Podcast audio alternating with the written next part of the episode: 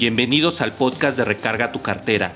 Aquí vas a aprender todo lo que necesitas para ser un chucho cuerero de las inversiones. Yo soy Roberto Medina Martínez, especialista en libertad financiera. No es un programa normal de inversiones ni de educación financiera. Aprenderás de manera disruptiva cómo es la vida del inversor para que tú puedas tener éxito y libertad. Mi objetivo principal es formar la comunidad más grande de inversores en mi país. No mires de nuevo tu cartera vacía. Mejor, recarga tu cartera. En este podcast tendremos de invitada a Iracema Andrés. El tipo de cambio a qué obedece? Obedece al crecimiento económico, a la decisión de política monetaria, al anuncio de políticas públicas, Hablamos de todo el mundo de la bolsa de valores, que es un trader, que son inversiones bursátiles, entre otras cosas. Primero definiría al trader aquel que más bien opera. También nos dio toda una masterclass de bolsa de valores. No te pierdas este episodio que está súper interesante en Recarga tu cartera, el podcast. La frase financiera del día. Aquellos que dicen que algo no se puede hacer suelen ser interrumpidos por otros que lo están haciendo. Hábitos de gente exitosa. Cada persona es el promedio de sus cinco mejores amigos, así que si lo que buscas es crecer, busca a las personas que les guste crecer. No te quedes estancado con personas que procrastinan todo el tiempo y no te ayudan a lograr el éxito. Por lo regular, estas personas siempre te detienen y siempre te dejan en la inacción, así que busca tú la total acción, rodéate de gente ganadora para que puedas tener el éxito. Recuerda, el éxito es acumulativo, así que una vez que obtengas uno, debes de ir en busca del otro.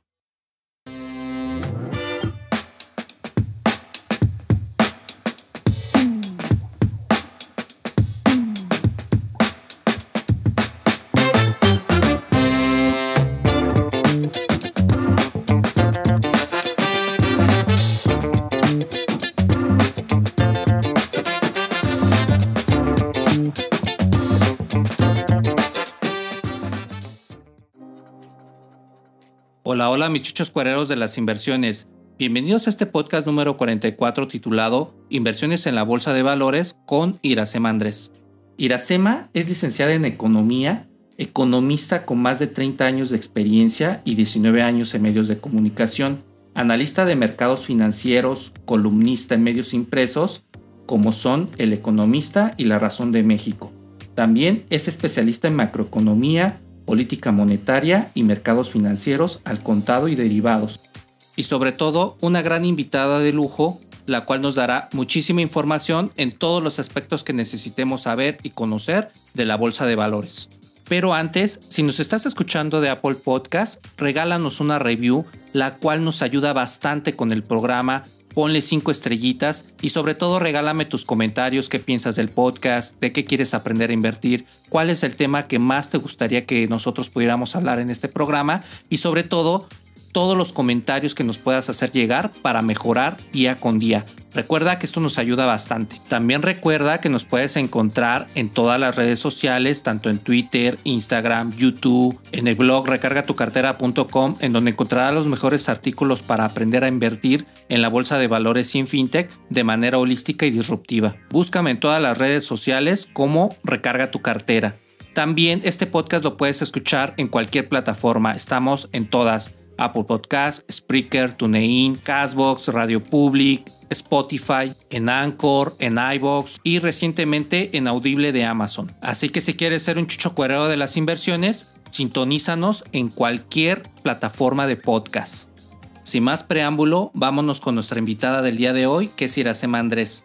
Hola Iracema, ¿cómo estás? Muy bien, Roberto, muchas gracias por la invitación. Encantada de platicar contigo y con toda tu audiencia. Qué bueno que aceptaste esta invitación a este podcast porque está muy, muy de moda. Eh, no sé si por el tema de la pandemia, no sé si por las circunstancias sociales o realmente hemos empezado a evolucionar en nuestro país México con el tema de las inversiones. En este podcast, por lo regular, en otros capítulos hemos visto este, inversiones en Somofes, Sofipo, CETES, en fintech, en metales, en otros instrumentos financieros y sobre todo mi comunidad me ha pedido fehacientemente que le traigamos gente experta, que tenga bastante experiencia en el manejo de la bolsa de valores y nadie mejor que tú para que nos platique de esta parte.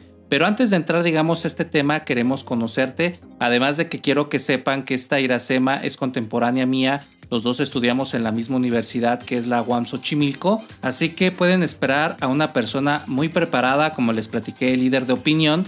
Y vámonos con la primera pregunta, Iracema, si te parece bien. ¿Cómo fue que te metiste a todo este mundo de la bolsa de valores, como columnista, como líder de opinión? como locutora de radio en tu programa Vínculo Económico, que hablas también del mismo tema de finanzas y macroeconomía. Estudié en UAM Xochimilco. Eh, la idea de este plantel es formar investigadores y eso te lleva a leer mucho.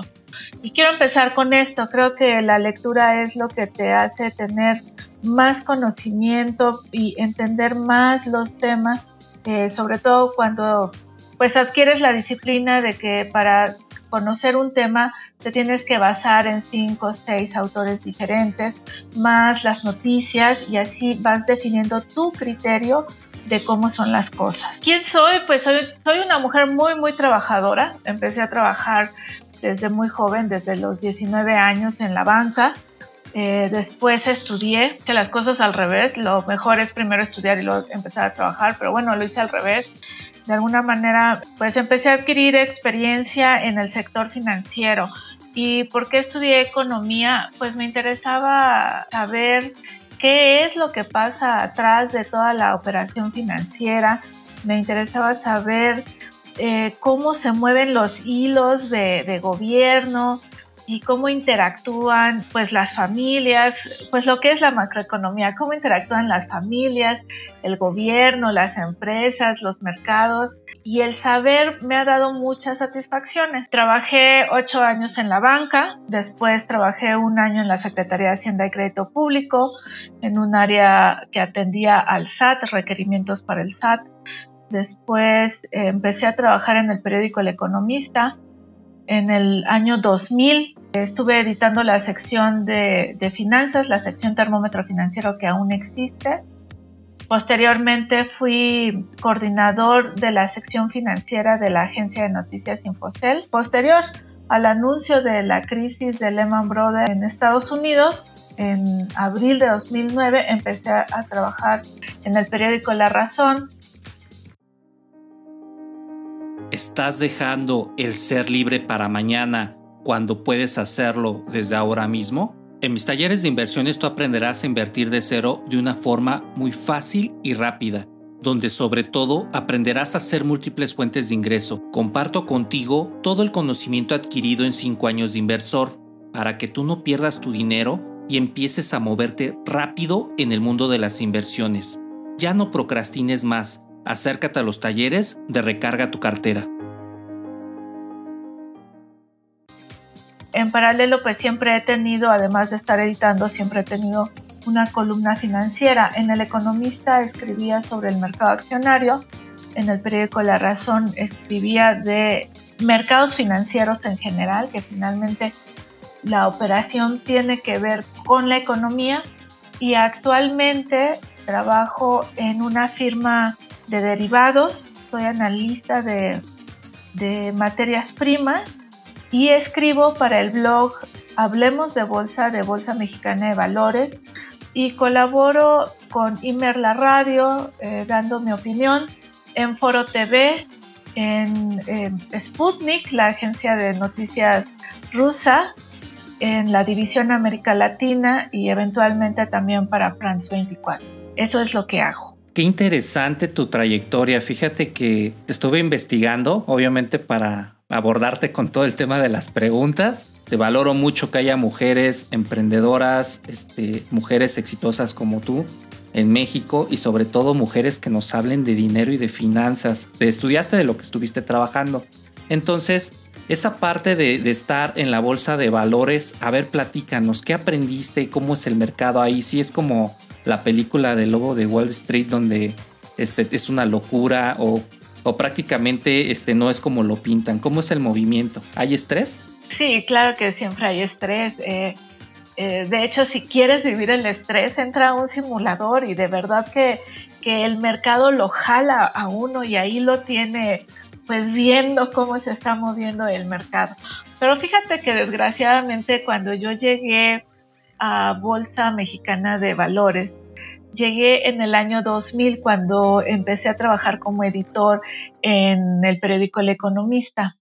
Y desgraciadamente ya se había terminado la operación a viva voz y ya era eh, por medios electrónicos. Entonces ya no me tocó ver esto que, que vemos en las películas.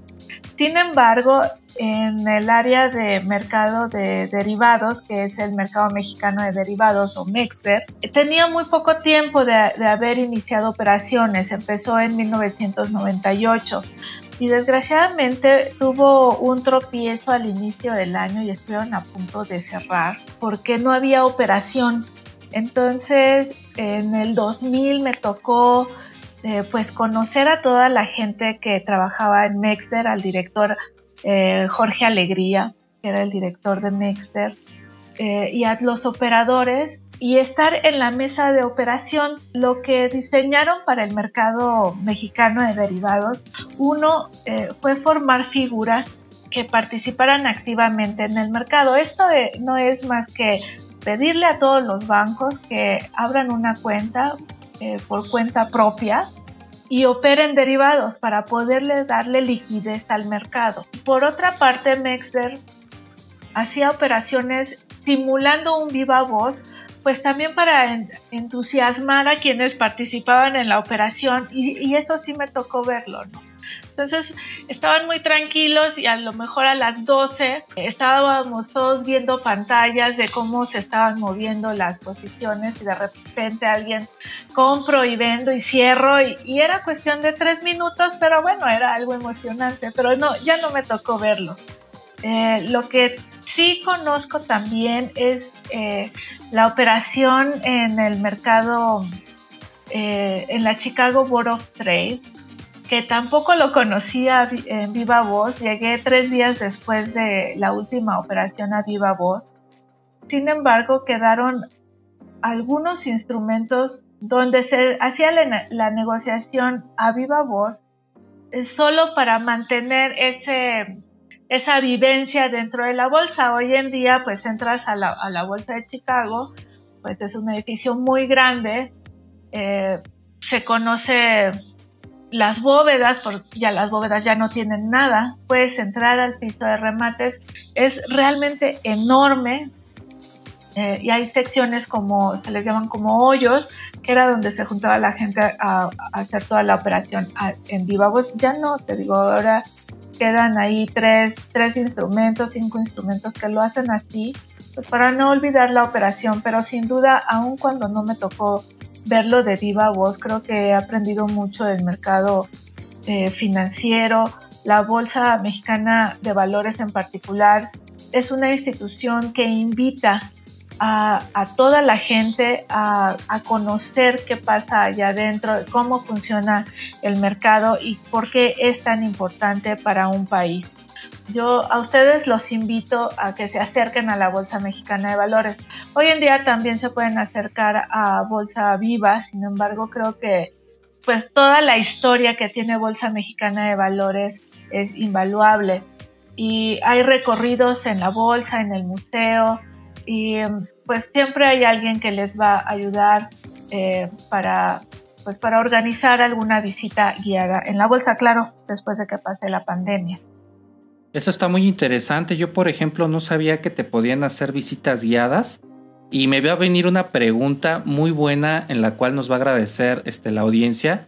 En su momento siempre han tenido bastantes dudas entre la diferencia entre un trader y un inversionista. Obviamente se despeja eh, que uno va a corto o, o a largo plazo. Entonces aquí hay un pequeño tabú en el cual me han venido atacando con muchas este, preguntas con respecto a, al porcentaje de eficiencia de un trader porque comentan que hay una estadística que del 90 al 95% de los que se dedican a ser trader en la bolsa pierden su dinero. Solamente ese pequeño 5% que son los grandes gurús, los que conocen, los que tienen hasta incluso hasta información privilegiada, son aquellos que realmente pueden hacer dinero. Tú que has estado en esas este, canchas de la bolsa de valores, ¿qué opinas al respecto? Primero definiría al trader aquel que más bien opera, que tiene esa particularidad, que es alguien que va a operar. Hoy en día ya es muy sencillo ser un trader porque puedes eh, hacerlo a través de tu computadora, no estar viendo posiciones y, hacer los registros.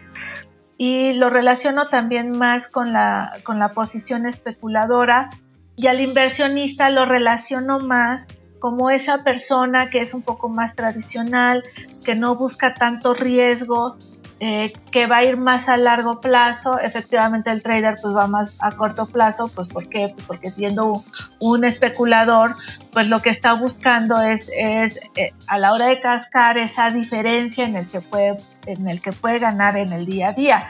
Y el inversionista no, lo que busca es hacer algo a más largo plazo, efectivamente, pero sin estar preocupado que si compra eh, la acción o el título en este instante, ver ese margen de rendimiento que va a tener trader, podría estar operando por cuenta propia o por cuenta de terceros, siempre y cuando esté autorizado.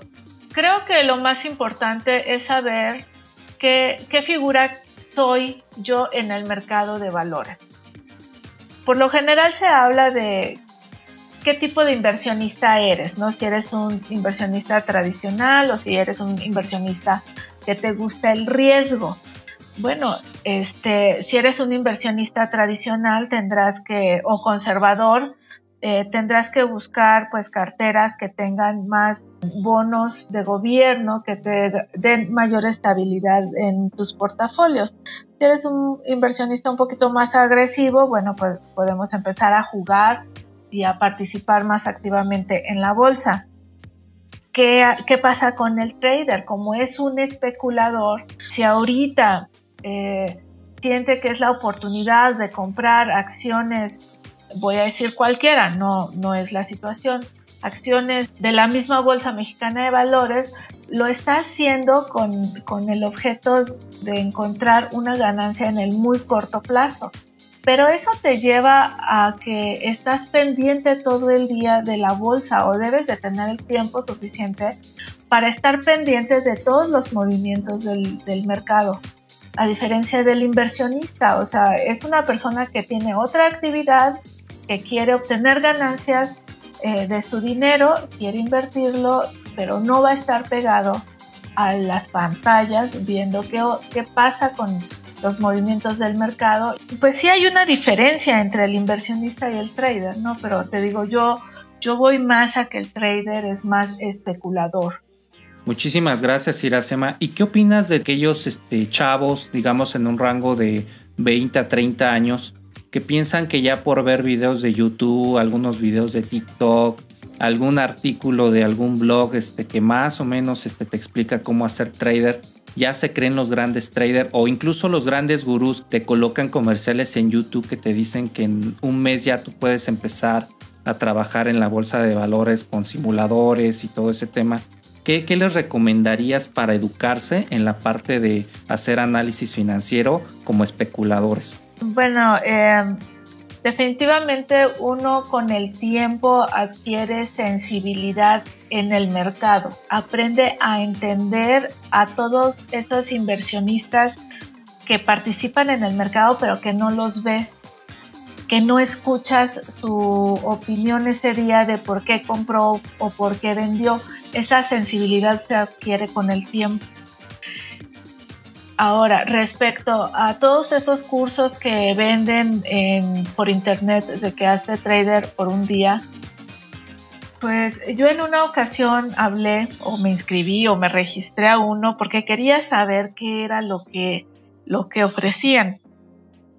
Y yo no sé si es todos, pero eh, el que a mí me tocó o al que yo le escribí, eh, lo que quería era venderme unos libros la operación del mercado no la puedes aprender en un mes. Hay muchos instrumentos eh, que se van a negociar en el mercado. Hay muchos determinantes para entender por qué se mueve el mercado. Y si esto fuera tan sencillo, eh, que no es complicado, es lógico, pero si fuera tan, tan sencillo, pues no existirían las carreras de finanzas ni las carreras de economía, porque finalmente la operación en el mercado se relaciona eh, directamente con eh, la vida de la economía. Entonces, no, no puede ser tan sencillo para un mes entender todo lo que pasa en el mercado. Y voy a poner ejemplos rápidos. El, el tipo de cambio a qué obedece? Obedece al crecimiento económico, a la decisión de política monetaria, al anuncio de políticas públicas, eh, a la quiebra de, de, un país, aun cuando estemos mucho, muy alejados de ese, de ese entorno. Pero el tipo de cambio absorbe todos, los, todos estos elementos en la misma magnitud y en el mismo momento, pues no. O sea, hay eventos que tienen mayor impacto que otros, pero ¿por qué? Vamos, voy a decir ahorita, la decisión de la banca central tiene un impacto mayor que una guerra eh, entre dos naciones. Esa afirmación eh, depende, ¿no? Depende de las circunstancias y el contexto o la coyuntura en ese momento, depende del tiempo. ¿Y cómo voy a saber cómo va, eh, cuándo voy a ponderar más la decisión de política monetaria o una guerra entre dos países? Bueno, pues es que tengo que saber cómo funcionan todos los países, cómo estamos integrados, cómo hemos evolucionado para poder, poder entender y darle peso a un evento diferente a otro. Y eso no se logra en un mes.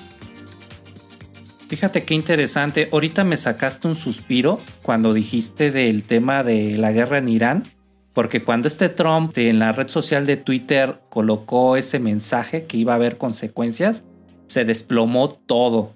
Y prácticamente esa volatilidad que tuvimos en el mercado, no solamente de México, sino de varios, varios países, de alguna manera causó un fuerte revuelo. Tanto fue así que los funcionarios de Estados Unidos como que le dijeron a Trump, oye, te pasaste, este, sal a decir que no lo vamos a hacer así, porque vamos a crear una desestabilización de, del mundo, ¿no? Y es muy, muy correlacionado al punto que acabas de decir.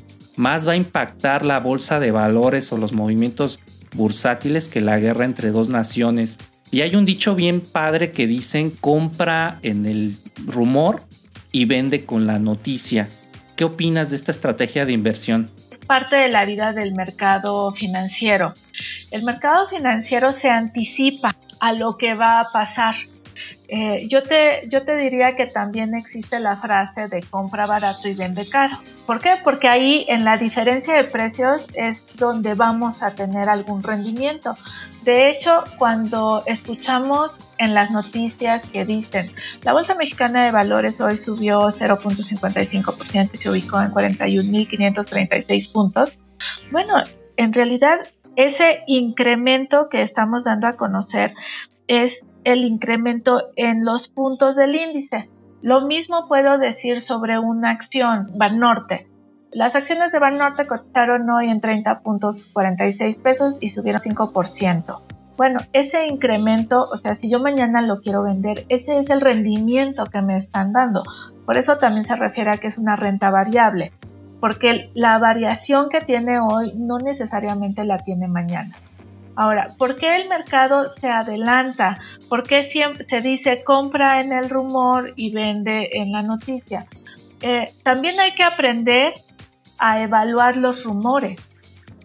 No todos los rumores pueden ser eh, de precio de alza de mi acción o del índice o del ETF o de la materia prima en la que yo estoy invirtiendo.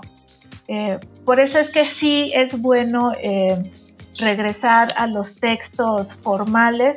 No necesariamente tienen que ser aburridos, hay una gran variedad de textos formales. Eh, o acudir con expertos. Un ejemplo práctico podríamos aterrizarlo en lo que pasó con Zoom en cuanto a cómo es una estrategia de inversión versus el rumor. Y para allá iba precisamente. Fíjate que en el caso de Zoom y todas estas plataformas, ahí no fue el rumor. Saber que estas plataformas iban a tener una gran demanda cuando veíamos que la pandemia se extendía más del tiempo o que no existía tiempo definido para que esto terminara. Y por eso es que empieza a haber el incremento de, compras sobre estas acciones que elevan el precio y cuando se anuncia la ganancia trimestral, entonces confirmamos lo que sería el rumor, ¿no? O la expectativa. Yo te diría que en el caso de las acciones, cualquier acción que cotiza en el mercado accionario, para empezar, en el momento en el que una empresa empieza a cotizar en el mercado accionario, es porque se vuelve una empresa pública. Hago esta mención porque muchas personas piensan que empresa pública es empresa de gobierno y son dos cosas diferentes. Empresa de gobierno es empresa de gobierno y empresa pública se refiere a que parte de su capital está colocado entre el gran público inversionista a través de acciones y esas acciones se pueden comprar y vender todos los días y cualquier persona las puede adquirir. Las empresas públicas están obligadas a presentar sus informes trimestrales, pérdidas y ganancias, y a través de ellos sabemos qué es lo que está pasando dentro de la empresa.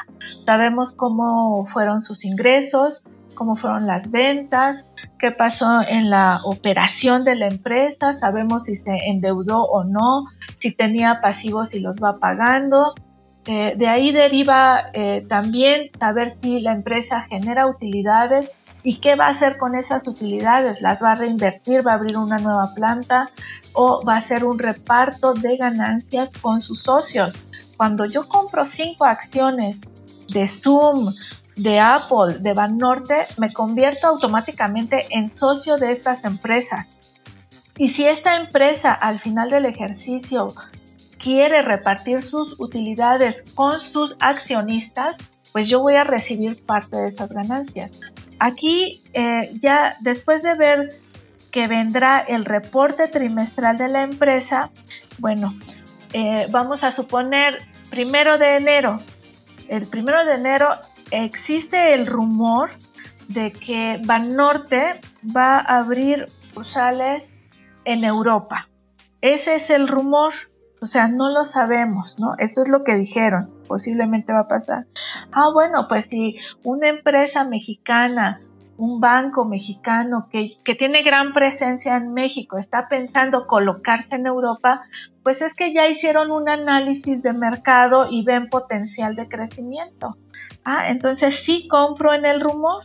¿Cuándo me voy a enterar? O sea, ¿cuándo voy a conocer la noticia? Pues a lo mejor al finalizar marzo, eh, en abril, que es cuando se presenta el primer eh, reporte trimestral de la empresa, a lo mejor ahí eh, anuncian los directivos que, bueno, las utilidades han sido positivas por tres años y que planean abrir las sucursal, sucursales en Europa. Ahí ya tengo la noticia, ahí ya puedo vender, ¿no?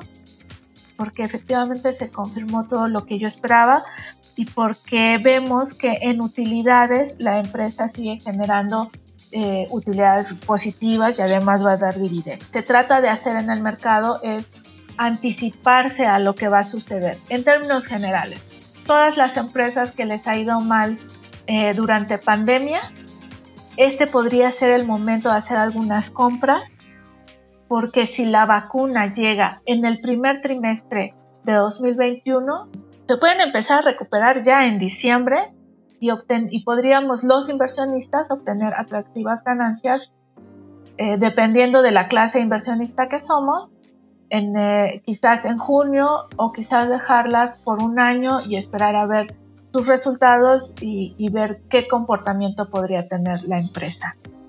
Muy interesante. Mira, por ejemplo, yo te quiero platicar cómo me fue a mi consumo en su momento a mí me tocó comprarlas antes de la pandemia, pero yo como trabajaba en una empresa farmacéutica eh, líder número uno en el mundo de genéricos intercambiables, teníamos conferencias a otros países y empecé a ver cómo era ese tipo de meeting.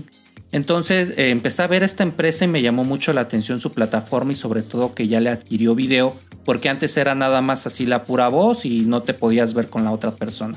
Entonces ahí voy y compré, ¿no? Fue antes de la pandemia. Desde luego le vi potencial a largo plazo, dije esto va a funcionar, pero cuando fue la pandemia, muchísima, muchísima gente las vendió. Lo que hice fue de que como estoy diversificado en mi portafolio, mejor me voy a largo plazo y no trato de, preocuparme mucho por las fluctuaciones del mercado. Entonces lo dejé. Después pasó esto y explotó la acción de Zoom de, de 3 mil, se me fue a 11 mil pesos por, por acción. Pero fíjate que lo más interesante es lo que les decía de la información privilegiada. Como yo estoy en el sector farmacéutico, cuando empezaron los rumores de que iba a estar ya la vacuna en fase 3, entonces decidí vender. Te empiezas a volver sensible al mercado y dije, en el momento que esta vacuna salga, la gente va a llegar a la normalidad y estas acciones se van a desplomar. Entonces me tocó vender afortunadamente una semana antes de que se desplomara Zoom. Y ya digamos que la metí en otras opciones que tenía trabajadas para meterlas a invertir. Pero también debes de estar sensible al mercado porque en ese momento puedes perder a lo mejor una ganancia, pero perder una ganancia es perder dinero a final de cuentas y te puedes meter en un problema de liquidez porque ese dinero a lo mejor no lo vas a recuperar en el corto plazo, sino en el largo plazo y eso si bien te va. Pero así como este fue un caso, digamos, de éxito, puede haber casos muy malos en donde he conocido gente que le ha ido bastante mal. De hecho, los que me comentaron, oye, ¿aguantaste Zoom? Sí, sí lo aguanté. No, yo vendí este, se jalan los pelos porque dijeron, no inventes, es que subió, yo justamente la vendí en enero, febrero y subió, se, ya cuando vieron ese movimiento, pues ya no era hora de comprar, ya estaba muy cara y obviamente si la compras caro, pues no tiene una buena utilidad. Sin embargo, a pesar de eso, todavía subió un poquito más la acción de Zoom. Entonces son ejemplos de estrategias que tú te vas formando con esa sensibilidad del mercado. Con eso va mi siguiente pregunta. ¿Cómo puedes generar una estrategia que sea holística, que vaya con un enfoque de que estudiaste largo plazo, pero está sensible a lo que pueda pasar en el momento en el mercado. Tú eres un analista de mercado. Efectivamente, debes de hacer uh, dos análisis. El fundamental que se refiere a todos esos em, factores em, económicos eh, que van a intervenir en la operación de la empresa o del sector y, y también hacer un análisis técnico para tratar de encontrar cuáles son las oportunidades de entrada y de salida, en qué precios o en qué niveles, ¿no? Entonces hay que tener los dos análisis para tomar las mejores decisiones. Si te reduce eh, los riesgos, ¿no? Ahora, si tú eres un inversionista que no te dedicas al análisis. Ahí la recomendación es que te acerques al experto. El experto, él sí tiene que revisar cuáles son las condiciones del mercado, las condiciones económicas del mercado, cuáles son las necesidades del consumidor para saber qué sectores son los que tienen más potencial y a su vez el, analista o el experto también se apoya en, el análisis técnico para ver cuál es el potencial de alza de un, cualquier activo, una acción, un ETF, un índice, un índice sectorial, cualquiera de ellos. Entonces, depende mucho quién soy para saber qué es lo que voy a hacer. Otra cosa, hay que también saber que cuando yo digo o me refiero, hay que ir con los expertos. Los expertos en México, o más bien las únicas personas que te pueden dar una recomendación para armar un portafolio, son aquellos que tienen una figura eh, de recomendación, que es la figura 3 ante la Asociación Mexicana de Intermediarios Bursátiles. O sea, no cualquier persona, aún entienda perfectamente bien el mercado, no te puede dar una recomendación. Si hay una persona que se dice trader y no tiene una figura para operar, deben de tener mucho cuidado en quién están depositando su dinero. El mismo trader, si considera que él solo puede operar, debe de tener mucho cuidado en lo que va a hacer y no arriesgar todo su patrimonio. Hoy en día yo sin tener una figura o quien no tenga una figura puede operar. ¿Por qué? Porque hoy los bancos, el desarrollo tecnológico, las plataformas te, dan ese acceso a que puedes entrar eh, a través de tu cuenta como inversionista, ver pantallas y empezar a operar. Tú compras y tú vendes a los precios que consideras atractivos. Ahí ya estoy haciendo una función de, operador o de trader pero si yo no tengo la figura, yo no le puedo recomendar a nadie, aun cuando me haya ido bien en mi portafolio, yo no le puedo recomendar a nadie que replique ese portafolio. Eh, el riesgo es alto. Esos modelos, por ejemplo, que tiene este, el broker eToro, donde su principal eslogan de su marketing es eh, copia los portafolios de estas personas que están en el top 10, que han tenido muy buenos rendimientos. ¿No lo ves factible? esta plataforma dice copia el portafolio de los, de, los más rentables. ¿Sí? Eso es lo que dice.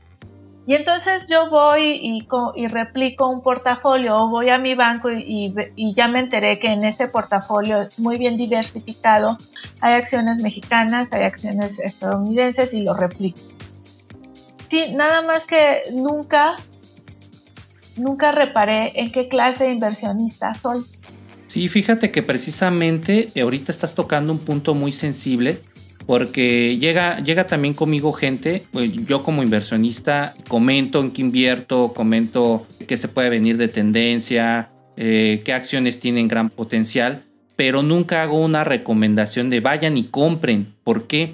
Porque ahí te estás metiendo en un gran problema porque como tal yo no soy una persona que se encargue de hacer el mejor análisis o que tenga información privilegiada con respecto a que eso va a funcionar.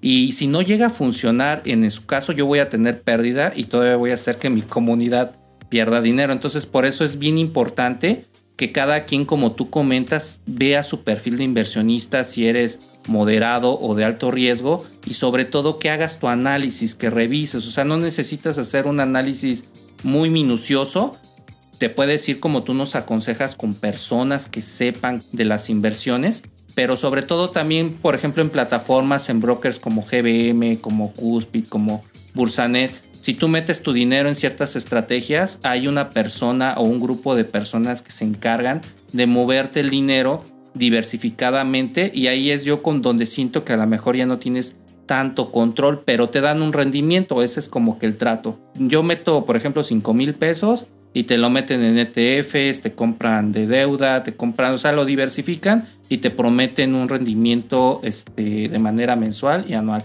Es una forma de trabajarlo si no sabes nada de inversiones y si vas a largo plazo.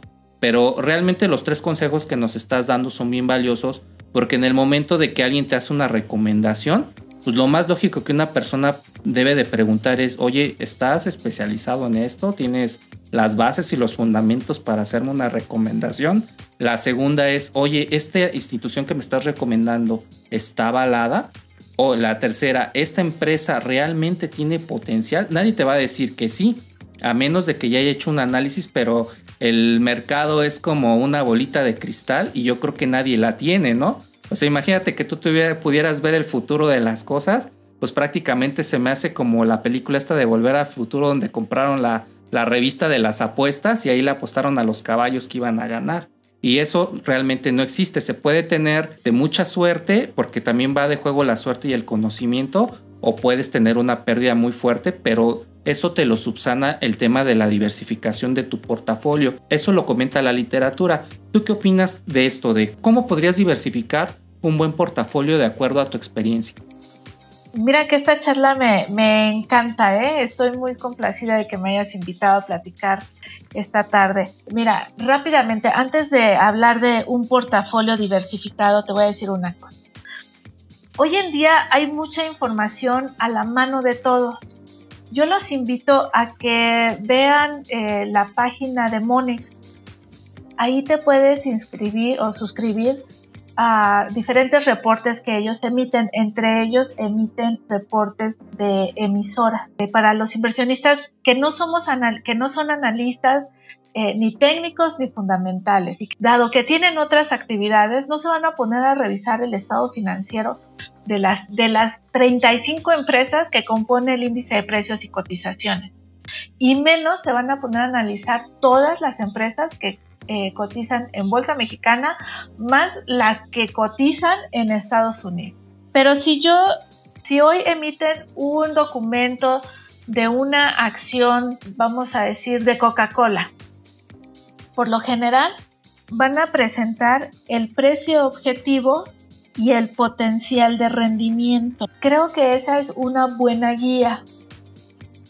El precio objetivo es si hoy la emisora está cotizando a 20 pesos, bueno, pues a lo mejor ellos, ellos después de haber hecho el análisis de la empresa en cuanto a operación, ventas, eh, financiamiento, inversiones, ya sean físicas, eh, pago de intereses, eh, apreciación o devaluación de tipo de cambio.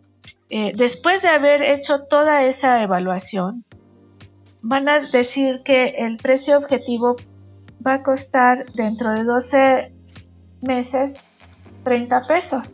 Y con esto ellos estiman que el potencial de crecimiento o potencial de rendimiento es del 18%. Ay, pues ahí ya tengo dos números bien importantes. 20 pesos que cuesta la acción, sí la puedo comprar porque nada más tengo mil pesos, 10 mil pesos, 20 mil pesos, 50 mil pesos. O sea, sé que me alcanza para comprar bastantes acciones. Y sé que probablemente me dé un rendimiento del 18%, que es un rendimiento muy alto puedo acceder a esa información, es pública y les digo, revisen el portal de Mone. Ahora, en cuanto a cómo armar un portafolio de inversión, bueno, lo más recomendable es que tengas eh, una porción en bonos de gobierno, porque los bonos de gobierno es renta fija y eso te va a garantizar que vas a tener un rendimiento positivo en el largo plazo o al final del periodo que uno decida eh, como meta de inversión. Una porción en renta variable que son acciones, acciones o cualquier título que operan las bolsas de valores.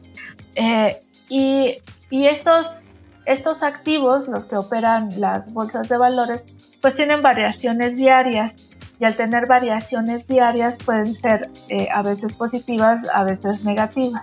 Entonces, si combino estos dos instrumentos, la renta fija, la renta variable, de alguna manera voy a compensar las pérdidas que pueda tener con el rendimiento de los bonos porque ese ya lo conozco. Eso es lo que me va a pagar. Y eh, pues siempre se recomienda tener algo de dinero en efectivo para hacer frente pues alguna necesidad o, también para aumentar la compra en algún otro activo. ¿De qué va a depender la composición de los portafolios? Pues va a depender otra vez qué tipo de inversionista soy. Si yo soy un inversionista conservador que no me gusta mucho el riesgo, o definitivamente me quedo en bonos de gobierno eh, de largo plazo para eh, tener un rendimiento más atractivo que los CETES que son de corto plazo. Eh, la diferencia, por ejemplo, hoy que hubo subasta de la banca central, el CETE 435 más o menos, y el bono M10, que es el bono de referencia de 10 años, que no necesariamente los inversionistas se tienen que quedar 10 años, ¿no? Se puede vender antes, estuvo operando eh, por abajo del 6%. O sea, hay una diferencia de 200 puntos base o 2%, más o menos. Podría quedarme ahí en un portafolio armado entre CETES y bono. Bueno, pero quiero obtener un rendimiento un poco mayor al 6%. Bueno, entonces busco algunas acciones que me busco acciones que son más tradicionales, que siempre dan rendimientos eh, positivos, que quizás no hablamos del 18%, pero que año con año han dado rendimientos del 10% y ahí hago una combinación, pero mi mayor ponderación va a ser en bonos y menor en acciones.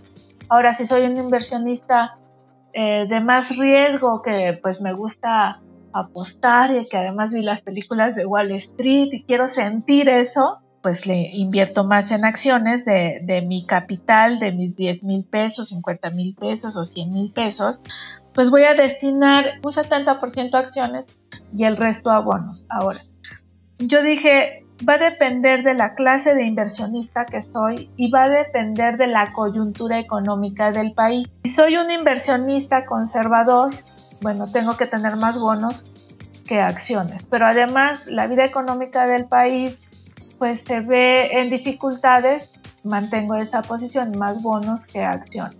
En el caso 2, soy un inversionista más agresivo, que me gusta el riesgo, tengo en el primer escenario tengo más acciones que bonos. Sin embargo, si considero que el entorno económico del país no es bueno, entonces tengo que reducir mi ponderación en acciones y aumentarla en bonos. Y quizás me voy a quedar 50-50. Pero armar un portafolio no es la receta de pastel que lleva 6 huevos, 100 gramos de mantequilla y medio kilo de harina. No es así.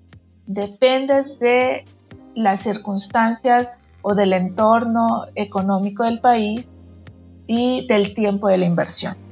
Sí, tienes muchísima razón, no es una receta de cocina, más bien es como te sientas como inversor. Y yo leí en algún libro o en varios libros, de hecho, que comentaban cómo saber si eres un inversionista de alto o de bajo riesgo. Si no puedes dormir en las noches con lo que estás invirtiendo porque te da miedo perder ese dinero, simplemente te tienes que ir a un portafolio más, más seguro, que te digo, todas las inversiones tienen un grado de riesgo, pero el riesgo es más bajo que estar en criptomonedas, volatilidad o especulación. Entonces aquí viene mucho de la mano con la parte de que preguntan en, en los ETFs, ¿cuáles son los ETFs que se te hacen los más decentes para invertir? Eh, la pregunta era de mi audiencia con respecto a los de Vanguard, por ejemplo los BOO o los ETFs de Global X, toda esa gama de ETFs, ya ves que tienen ETFs de minería, ahorita que está el cannabis muy de moda, este, ETFs en donde por ejemplo tienen mucha tecnología, inteligencia artificial, entre otras cosas. ¿Cuáles ETFs te gustan más a ti? ¿Cuáles me gustan más a mí? Eh, eh, los de tecnología, los relacionados con tecnología y quizás los mineros también porque la vida económica tiene que seguir y la industria tiene que volver a, operar y producir y la tecnología está inmersa en el desarrollo y crecimiento de las economías. Y siempre vemos que el avance tecnológico pues es muy importante, es a vanguardia, va creciendo, hay modificaciones. Eso es lo que a mí me gusta. Yo te voy a decir una cosa, hay un, hay un índice referenciado al índice de precios y cotizaciones. Y yo por mucho tiempo invertí en él. Entonces, ¿qué era cómodo para mí? Compro un índice referenciado al IPC y listo. Lo único que tengo que revisar es el índice, el comportamiento general de la bolsa. En este caso de los, de los ETFs, ¿qué es lo que voy a revisar? El comportamiento o la tendencia general de las tecnologías o del sector minero, ¿no? Que fue los que escogí en este momento. Muchísimas gracias por toda esta información, Iracema.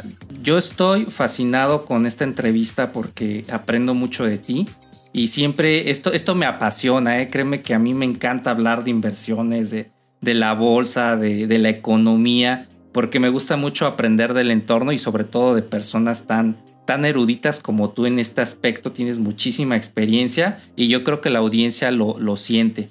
Te vamos a comprometer a que nos vuelvas a acompañar en el podcast con preguntas de la audiencia. Si ahorita tienen preguntas, déjenlas en la cajita de información de la plataforma de podcast donde nos estén escuchando. En su momento podemos invitar nuevamente a Iracema para que nos dé toda esta parte de la información muy muy interesante que si ya eres un inversor experimentado puedes aprender y si eres también novato en su momento también te puedes aprender con este con este episodio que nos está regalando. Entrando a la parte de emprendimiento, Iracema, tú como persona, después de que ya leímos tu gran currículum, que eres una, una mujer emprendedora, muy trabajadora, no sé, yo creo que tu agenda de ser un arbolito de Navidad porque haces muchísimas cosas, eso habla muy bien de tu, de tu productividad y, organización y todavía te estás dando el tiempo para estar aquí con nosotros, ¿qué cinco tips nos puedes dar para ser exitosos en la vida? Pues eso, o sea, tener eh, muy buena eh, por, eh, idea de, vivir la vida, yo creo que también eso es importante, tener la actitud de vivir la vida, de ser feliz, no crear telarañas en la cabeza, ¿no? Aportar, siempre aportar, sumar y no buscar quién, quién está mal y por qué está mal, sino al contrario, tener esa actitud de vamos a resolver, vamos a crecer pues muchísimas gracias por estos consejos que nos acabas de dar. De verdad agrega mucho valor. No se pierdan su programa de radio de esta Iracema. Yo ya estuve participando. Es de la estación Proyectate Radio y su programa se llama Vínculo Económico. Búsquenlo en YouTube. También hace los live por YouTube, por Facebook. Y la verdad es un gran programa. Yo estuve revisando algunos videos e información de muy buena mano directamente de Iracema, que se llama Vínculo Económico. Búsquenlo así, también tiene sus redes sociales. Les voy a dejar todos los enlaces de Iracema en la cajita de, información de este podcast. Y vámonos con la última pregunta, Iracema. Espero que nos la puedas contestar. ¿En qué invierte Iracema? Exactamente qué empresas te gustan para invertir y que seas inversora activamente ahorita. A mí me gusta invertir en el índice de precios y cotizaciones y en particular en un ETF que es el Nasdaq, el Nasdaq, perdón, Nasdaq IPC y me gusta comprar acciones de Gruma porque la empresa me gusta, porque conozco el crecimiento o el desarrollo que ha tenido Gruma. Eh, ha habido años en que la acción ha dado 100% de ganancia. Hay otros años que no. Eh, no he tenido pérdidas con Gruma y eh, para mantener la liquidez invierto en CETES. Excelente, pues muy bien. Muchísimas gracias. Estuvo con nosotros Iracema Andrés, licenciada en Economía, gran analista de mercados financieros y sistemas macroeconómicos de nuestro país y el mundo. Así que Búsquenla en sus redes sociales, síganla, tiene su programa de radio. En el segundo podcast que ya nos aceptó la invitación para que pueda estar con nosotros, vamos a platicar de toda esta parte y sobre todo síganla en su programa de radio Vínculo Económico, en donde van a ser unos chuchos cuereros de las inversiones. Muchísimas gracias, Iracema. ¿Algo más que quieras decir a la audiencia? Pues estoy a sus órdenes eh, sí, los espero en Vínculo Económico, donde hablamos de economía y finanzas, damos algunas recomendaciones de inversión, porque en este programa de Vínculo Económico eh, participa uno de mis colaboradores, es eh, gerente de inversiones en Cibanco y cuenta con la certificación de, de asesor financiero. Entonces tengan toda la confianza de que las personas que participan en vínculo económico se dedican en particular o a hacer la asesoría o hacer el análisis de los indicadores macroeconómicos o de cada sector, pero son especialistas. Entonces van a encontrar información eh, o análisis de primera mano eh, con expertos y los espero todos los lunes de 7 a 9 de la noche. El programa es Vínculo Económico a través de la plataforma de Proyectate Radio. Esto es a través de Facebook o de eh, YouTube. Y pues simplemente agradezco todo el tiempo que han estado escuchándome. Y Roberto, te agradezco la invitación. Encantada de venir a platicar contigo nuevamente el día que tú gustes y tienes las puertas abiertas en Vínculo Económico. Pues muchísimas gracias Iracema, desde luego sabes que estaré cuando me invites y, sigamos con estas colaboraciones para hacer una gran comunidad de inversores y sobre todo tener todos estos fundamentos para darlos en su momento cuando la gente más lo necesite. Te agradezco mucho que hayas estado con nosotros y muchas gracias por toda la aportación de valor que nos diste en este podcast.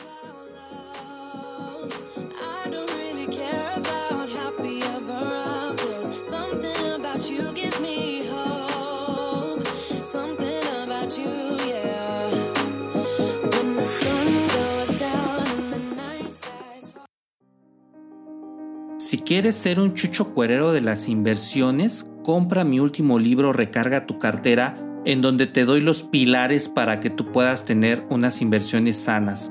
Pilar número uno, Los ingresos pasivos son aquellos que generas de los ingresos activos y te dan dinero mes a mes sin que tengas que hacer nada. Pilar número 2. Cuando los ingresos pasivos superan tus ingresos activos, es decir, lo que estás gastando en tu trabajo, tienes libertad financiera. Pilar número 3. La libertad financiera se alcanza con el nivel de vida que tú te sientas cómodo desde 10 mil pesos al mes. No importa la cantidad, es la calidad de vida que tú escojas. Pilar número 4. Cuando ganes mucho dinero, no lo gastes en cosas innecesarias. Te tienes que formar financieramente para que hagas ingresos pasivos. Pilar número 5. Las inversiones son un medio para generar ingresos pasivos y que tengas una segunda fuente de ingreso. Pilar número 6. Cuando tengas un negocio, educa a tus empleados para que se vayan a poner más negocios. Con ello fomentamos la economía de nuestro país. Pilar número 7. Regala este libro a tus hijos para que aprendan el valor de estar libre de deuda con su negocio, con sus finanzas personales. Pilar número 8. Toda deuda es mala. No es verdad que hay deuda buena y deuda mala. Pilar número 9. Negocio con deuda se torna a no poder sostenerla y cerrar en cualquier momento. Y el décimo pilar, el tener las finanzas personales sanas te llevará a no requerir deuda y obtener ingresos pasivos, lo cual paulatinamente te dará libertad financiera y podrás en marcha lo que es el recargar tu cartera. Compra mi libro de venta en Amazon.